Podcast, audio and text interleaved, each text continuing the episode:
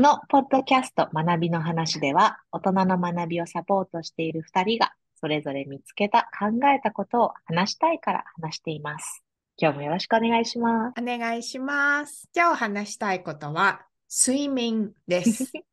はい。えー、まあ、大人の学びとか生活という営みをするときに、まあ、結構自分の脳のコンディションを意識したりとか、メンテするって、まあ、大事だなと思っていて、まあ、100年以上生きるかもしれないときに 脳が元気じゃないとっていうのもよく、なんかライフロングラーニングの文脈で、障害学習の文脈で言われたりとかしてきているので、うん、まあ、その脳のコンディションとかを良くするって考えたときに、多分一番自分が影響力を持っていることって、睡眠の質とか量の確保だと思うんですよね。ユミさんにとっては寝るとは どういうことですか？いや、すごい大事です。うんうん、もう好きあらば寝ます。あそうなんですね。うん、疲れたら寝る、へこんだら寝る、うん、とにかく寝れば治るってすごく思ってるところがあるので、うんうんうん、なんか体調悪いなとかもまず寝るっていうのはすごく意識的に確保していますね。うんうん、体のみならずその心身両方の面で充電されたり、うん、修理がされたりみたいな修理っていうんですかね、保全が寝てる間にされるみたいなことを体ですでに体感されてる感じですね。そうですね。体が疲れることよりも、うん、本当脳が疲れるっていうか、心理的に疲れるっていうことの方が多いので、それを直してもらうっていう感じ。いやけどそれが分かっていて、え、その、好きあらば寝てるっておっしゃってましたけど、うん、夜じゃない時も寝てたりされるんですか？はい。あ、もう30分とかでもなるべく寝ます。あんま良くないらしいですけどね。え、そうなんですか？なんか15分から20分ぐらいを日中に寝るのは、なんか推奨されていると私は理解して30分が長いのかな ?30 分でも1時間でも、空いてる分は、うん、あ、1時間ちょっと長いですね。なるべく寝ちゃうので、なんか普通はあんまりその起きた後に通常モードに戻すのが大変だからって言われるんですけど、私はもう、うんうん、あ、寝れる。この時間寝れるって思ったら寝ていますね。エミさんの脳みそは幸せ者ですね。いや私、あの、日本で非行生態っていうんですかね、中学ぐらいから通っているところがあって、うん、大体そこの先生のところに行くと、毎回言われるのが、脳が疲れてますって言われるんですよ。えー、かわいそう。そうそう、私の脳かわいそうなんですよ。で、かつ、エミさんみたいに、あ、疲れた、今チャージしようってパタって寝るんじゃなくって、私多分その、すごく鈍いんだと思うんですよ。自分の察知力が、自分の脳が疲れているって気づかないんですよね。だから、そういうところに行って、こりゃーみたいな、なんかもう今月見た中で一番ひどいとかね、よくたまにあの、そうもらうんですけど、そう。で、そのぐらい疲れてますよって言われて、やっぱ脳が疲れてると、その先生曰く、もちろん私の場合、その使うタイプの脳の仕事には画面がくっついてきたりするので、目も疲れているし、脳と目と肩と首とってやると、もうなんか全身ガチガチになりやすくて、でかつ私多分、あの、こう、肌が弱い背景にもちょっと内臓の弱さみたいなのもあって、なんかその脳が疲れていて、かつ内臓が疲れやすくてみたいな感じで、なんか全てボロボロです、ガタガタですとか、いろんな擬音語で 症状を、んなにカタカあのカチカチでとか重いとかね、言われる先生がいなかったら、私脳の健康状態なんて全く多分意識しなかったと思う。だからやっぱエミさんの話を聞いて、愛されている脳だなって思ったりするんです。あそんな風に表現されたことはなかったですけど、体はともかく、まあ、脳は疲れをなるべく早く取るようにしている感じがありますね。うんうん、いや、あの、そうやって時間をちゃんとその睡眠という行動に割り振るっていう意思決定というか、まあ、正直投資だと私は思うんですよね。頭を休ませるって、5年、10年、20年後の自分の活動のあり方に影響があるんじゃないかなと思ってて、私その投資相当おろそかにしている自覚があるので、なんか短期的に大丈夫そうでも多分短期的にも影響あるんですよ。あの、明らかにこう物覚え良くないと思いますし、それなんか短期も長期もダメなんだけど、睡眠をないがしろにして 40歳みたいな、なんかそういう。いや、学習者の方たちでも、まあね、もちろん忙しい中、うん、英語学習の時間を作っていらっしゃるわけなので、まあ、睡眠を削ってる方っていうのは多いんですよね。特に学習がこう楽しくなってきちゃったりすると、あの、セッションの終わりに、次のセッションまでに何をしますかって伺った時に、あれとこれとこれとなんてすごくたくさん出してこられて、まあ、コーチとしては嬉しい面もあるんですけど、その時間どうやって作りますって聞くと、まあ、大抵睡眠を削ってしまっているので、それはダメです。止めます。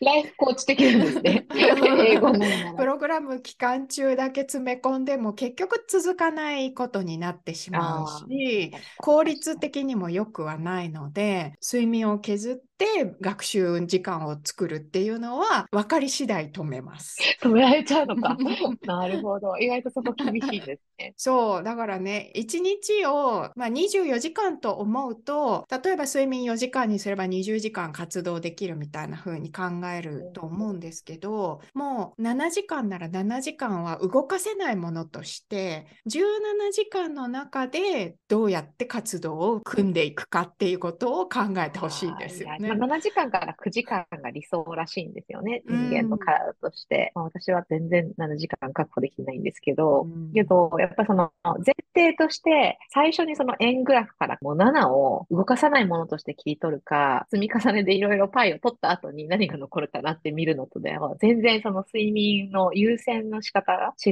うだろうなと。その7プラス17でしょ ?1 日っていう、そもそもその足し算の式が自分にとっては新鮮で、17かみたいな17時間終わっちゃってますよ、私今。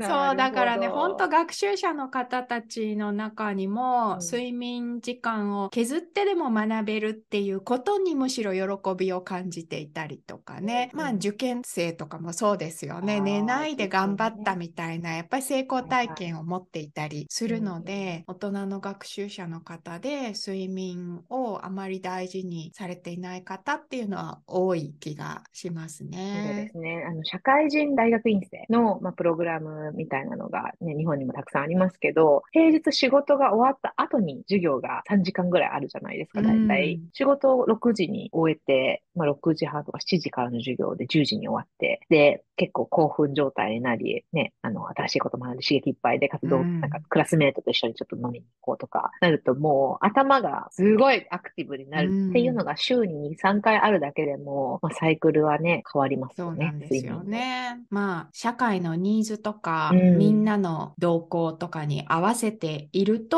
やっぱりそこ、うん、なんだろうな。でも削れるものだと思ってほしくないんですよね。うんうん、他で削りましょう。。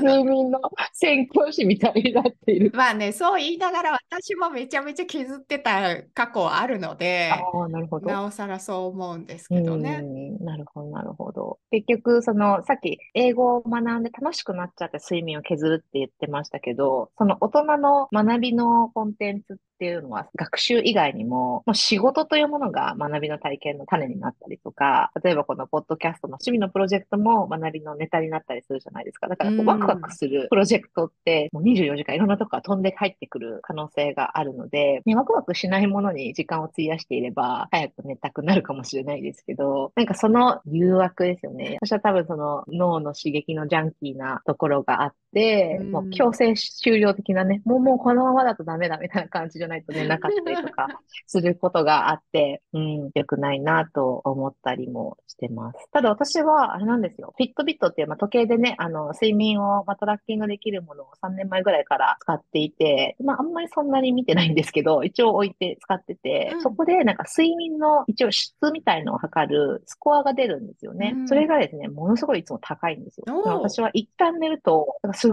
ごいなんか多分、あの優等生的な睡眠をしているらしい。うん、で、なんかやっぱりチャートとかを見てると、寝つきのスムーズさと、あとはその寝続けられるかっていう、あの継続性の話と、あとはなんかこの睡眠のタイプですよね。あの、レムスリープとか、いくつか多分混ざったスコアなんですけど、それが比較的高いんですね。まあ、だからといって別に短くて良いわけじゃ全然ないんですけど、なのでまあ量と質ってっていう、なんか両方で睡眠というものは大切にしなきゃいけないなというのは、ちょっと思ったりするきっかけになったんですよね。そういうあの可視化のツールが手元にあることで。いいですね。いや、本当時間が取れないのであればもうね、せめて質はね、確保したいっていうのはあると思うので、今なんか日本でそういう飲むと睡眠の質が良くなるっていうものが品切れになるぐらい人気なんですよ。えー、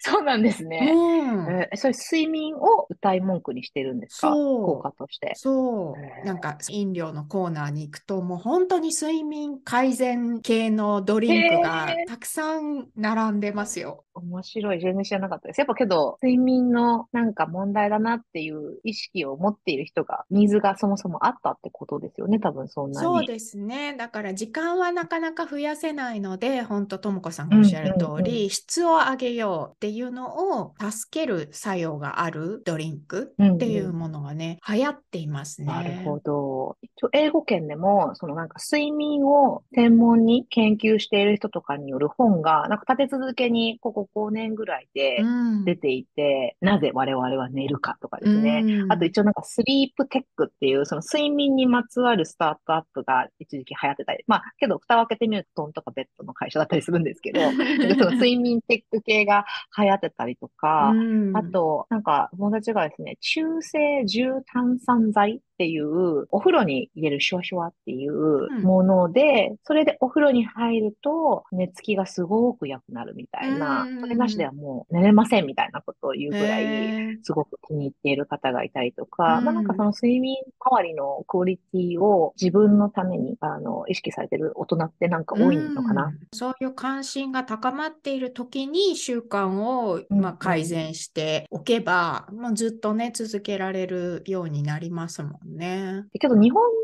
あの相対的に睡眠の時間が短くて有名なんですよね、うん。日本人が実は睡眠時間がすごく外国に比べると少ないっていうのも、結構日本にいてもよく聞くようになってきていて、うん、そうなんですね、うん。なんか特に40代の女性は世界で一番睡眠が短いそうですよ。40代の女性？すごいピンポイントですね。そうなんですね。そういう、まあ、啓蒙活動というかね、だから増やした方がいいですよみたいな。でも、アメリカ人と暮らしたりすると、あ、私って睡眠時間短いなって思いません？思いますね。ね。思いますし、なんか子供も日本って世界各国に比べて一番睡眠時間短いって有名で、かつ遅い時間に寝るっていうふうに言われてるのを、日本にいる同世代の子供を持っている親御さんの友達がうちの学校何時に寝るのよっていうのが、圧倒的にあの私たちの基準より遅くて、へえみたいな。by now. けどなんかもしかしたらその文化みたいなところで、うん、なんか最低ラインの基準値が違うのかもしれないですよね。うん、これを下回ったら寝不足みたいなラインが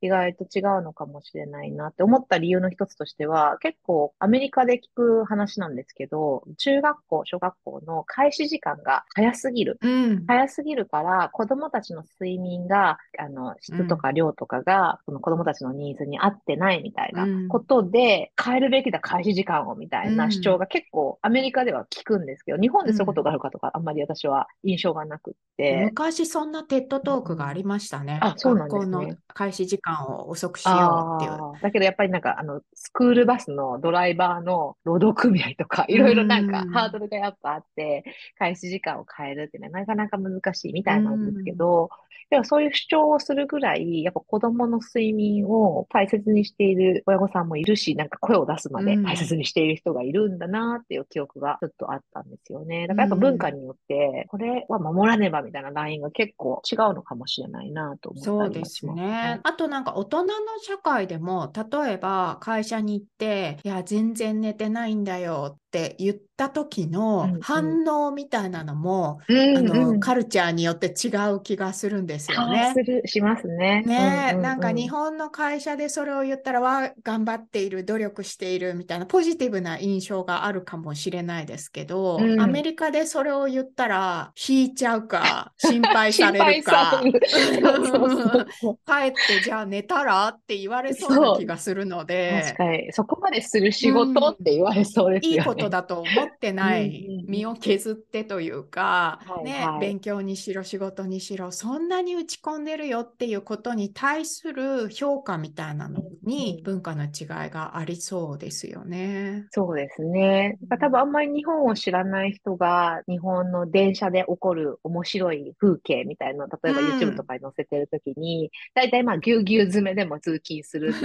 ミステリアスなシーンと、うん、あと昼間すごい天気がいい背景の スッと来たおじさんが足を広げてガーって寝てるみたいな。なんか、すごく不思議。しかもお財布盗まれてないみたいな。な違う視点で不思議 居眠りってね、有名になっているんですよね、日本の外ではね。ね、なんかアルファベットでね、居眠りっていうなんか記事が、生きがいみたいな感じでできてることも最近知って。そう、だからやっぱり足りてはないんでしょうね、眠くなるっていうことはね。うんうんうん、なので、人前で寝られないと思えば、まあ、夜しっかり寝ておこうっていう考え方になっていくのかもしれないですけどね。うんうんうん、そのさっきのその睡眠に関するリサーチの結果の何個か面白いのがそのうちの一つが、いや、大して影響ないですよって睡眠6時間で働き続けてる人が言っても、うん、その睡眠が脳に与える影響が確か6個か7個あるんですけど、そのうち1個も影響を受けてない人は誰もいないらしいんです。ね。うん、だから、処理能力はそんなに落ちてないかもしれないけど、記憶力が下がってるとか、うん、なんか感情制御する力も実はあの弱いなっているとか、なんか怒りやすくなるとか、そういうのも全然あると思うので、だからやっぱ自分は大丈夫と思っても、脳は疲れてるし、脳は正直だし、みたいなことなんだろうな、というふうに思ったのと、羊とか数えちゃいけないらしいですよ。羊を数えるのは悪影響、あの、寝れなくなる。確かにね。あと、寝る前にちょっとお酒を飲むみたいのも、うん、お酒は基本的には質にマイナスですよ、みたいな話もあったりとか。うん、なんかね、寝つきが良くなるけれど、眠りが浅くなってしまうので、そうそうそう飲んで冷めたぐらいの頃に寝始めるっていう風に逆算して飲む時間を決めるといいって言われますね。うんうんうん、大人になればなるほど多分みんな気にするんだと思うんですよね。体力も落ちるし、うん、多いみたいな方向になっていくので、そんなこと考える時間は増える方が多そうだなという気はします。まあ、特に記憶とかがね、分かりやすく出る面でしょうね。うん、寝ている間に脳は記憶を長期記憶にね、変えてくれるっていうのがもう研究で分かっているので、うん、寝ることによって記憶が定着するっていう風にね、考えておくと寝るモチベーションになるかもしれないですね。うん、例えば単語1個覚えてもね、うん、寝ないで詰め込んだのと、詰め込む時間を睡眠に変えて定着させたのであれば、その方が効率的なのでね。うんうん、まあ健康全体ですけどね、食べ物に対する意識が高い人が結構多いので、You are what you eat っていう言い方がありますよね。それれに似たような表現で You are how you sleep っていう表現もあります。あ、そうなんですね。うん、どう寝るかがあなたを作っているっていうようなね、言い方。あ耳が痛い。ね、これちなみに英語的には関係福祉です。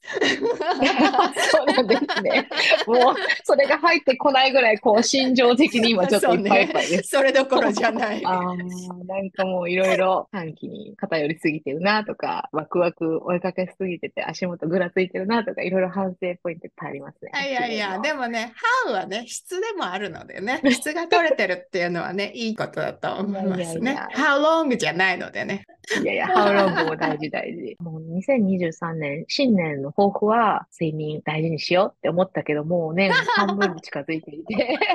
なので、ゴール設定が。そう、ゴール設定ですよ。ね、ちょっと失敗している感があってですね。いや、これからの残りの2023年で、うん、後半。やっぱり7時間を超えるっていうところに向けて、本当に根本的に変えないとそこに到達しないんでね、今までのなんか努力目標だとやっぱいかないなっていう ことを改めて感じています。ハイチャートはまず7を切り取ってから17をどう使うかを考える。っていう。そうです。17時間で丸だと思ってください。切り取った残りじゃなくて。17時間しかないと、おおっていうのが、これから試してみたいことかと思います。なんかそうそうしますね。けど、あれなんですよね。やっぱ夜の残りの1時間作業するときのクオリティとかよりも、次の朝、普通の時間に起きて1時間集中してやるときとの内容を考えると、今1時間プッシュしていいかっていうのは結構立ち止まって考える必要があるなとは思って、やるときもあるんでやめて、もういいや。あと、この作業は次の日にやったら意外と早く終わるに違いない。うん、そういうちょっとこう立ち止まって振り返るみたいなことを、こう一日の17時間がチクタクチクタクと短くなる中で、あ の自分にあの問いを立てることが必要だろうなというふうに思います。そうだな。でも、チクタクっていうとちょっと怖い感じがするし、プレッシャーがかかりそうなので、17時間もあるんだって思った方が あの健やかな感じはしますけどね。むしろその、うん、私なんかはさっき言った通り疲れたら寝るへこんだら寝るっていう感じなので、うん、それでようやく保ってるところがあって、よくその慢性的なやや睡眠不足の状態でとも子さん。は集中力が高いし感情のコントロールもできてますね。多分、エミスさんとのその、性格特性の多分エピソードでやった気がするんですけど、うん、あの、エクストラバージョンとイントラバージョンの違いもあると思ってて、うん、他人と関わることでエネルギーを得るか、それよりは自分の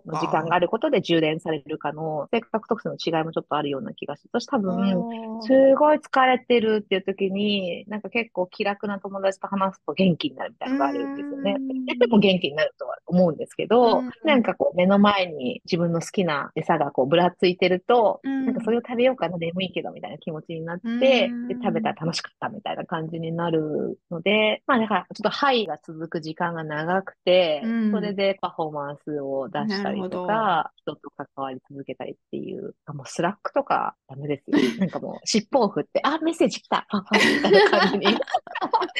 ちゃうから、結構最近はね、 notification とかも数年前からちょっとオフとかを意識的に、そうそうそう。携帯からは、あの、一部のワークスペースはこうアンインストールしたりとか、なんかいろいろその、もう基本 notification 来ないようにはしてるんですけど、でもなんかね、夜の10時にやり取りしてると、なんか気づいたら11時半になってるみたいな、なんかそういう感じになっちゃうので、このテクノロジーのツールの台頭によって睡眠が奪われてる感は多分私以外の人にもたくさんあると思うんですけど。そうですね。コロナ禍っていうのもね、あって、夜ね、割と活動してしまう人が多くなっているっていうのはね、ありますし、あと、あの、睡眠に入る何時間か前に目に入るね、光の量が多すぎるといけないとか、最近はまた光だけじゃなく、やっぱインタラクションが良くないっていうふうにね、言われているので。